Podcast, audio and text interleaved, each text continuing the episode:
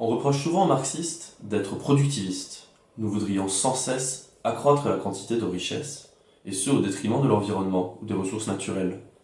C'est une critique qui s'appuie notamment sur l'exemple de catastrophes environnementales ayant eu lieu en Union soviétique. Mais comme nous l'expliquons dans une autre vidéo, l'URSS était une caricature de socialisme. En réalité, la bureaucratie soviétique plaçait ses intérêts propres, c'est-à-dire ses intérêts de caste privilégiés, au-dessus de tout le reste, et notamment de l'environnement.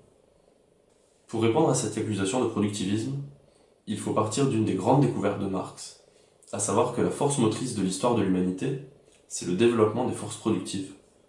Ainsi, un système économique et social qui entrave ses propres forces productives est historiquement condamné. Par exemple, le capitalisme, après avoir énormément développé les forces productives, est devenu à notre époque un obstacle à ce même développement. La crise économique actuelle, avec ses conséquences sociales catastrophiques, en est un exemple clair. Pour nous, l'objectif d'une révolution socialiste est bel et bien de libérer l'appareil productif de ces entraves actuelles, qui sont des entraves capitalistes, pour le développer de façon harmonieuse dans le cadre d'une planification démocratique de l'économie. De cette façon, les travailleurs au pouvoir mettront fin à l'exploitation de classe, une bonne fois pour toutes. Pour autant, les marxistes ne proposent pas de produire n'importe quoi et n'importe comment. D'ailleurs, ce serait plutôt une caractéristique du capitalisme. La course au profit ne se soucie pas plus de l'environnement que du bien-être des travailleurs. Une planification démocratique de l'économie aura pour objectif, et surtout aura les moyens, de concilier la modernisation de l'économie, l'amélioration du niveau de vie des travailleurs et le respect de l'environnement. Bien des secteurs de la production vont décroître ou même disparaître, comme les armes, la publicité ou encore les voitures individuelles. Quant à l'obsolescence programmée, qui est à la fois du vol et du gaspillage, elle n'aura tout simplement plus de raison d'être.